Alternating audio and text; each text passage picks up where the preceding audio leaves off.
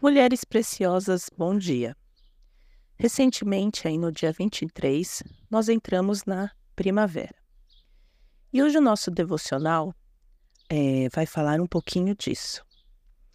E está baseado lá no livro de Cântico dos Cânticos, no capítulo 2, dos versículos de 11 a 13, que diz: Veja, o inverno acabou e as chuvas passaram. As flores estão brotando. Chegou a época das canções e o arrulhar das pombas enche o ar. As figueiras começam a dar frutos e as videiras perfumadas florescem. Levante-se, minha querida, venha comigo. Que alegria é andar pelas ruas durante a primavera.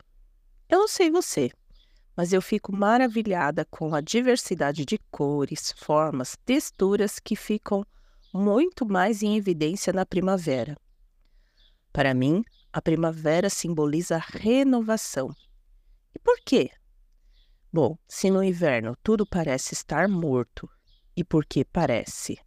Porque, na verdade, é, está acontecendo um processo interno é o tempo necessário que a planta leva para se adaptar às baixas temperaturas.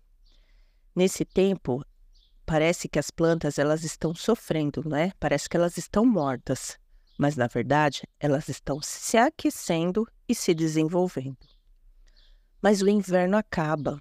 O inverno acabou. O tempo onde tudo na nossa vida parece estar morto, cinza, parado. Sonhos, projetos, desejos parecem não evoluir no inverno. Mas, se durante essa estação você esteve conectada ao Pai, captando da fonte os nutrientes necessários para florescer na primavera, então esse é o tempo. Chegou o tempo das promessas se cumprirem, chegou a época das canções, ou seja, ouça o cântico dos pássaros, Cante você uma canção ao Senhor. Glorifique-o por tudo que ele tem feito.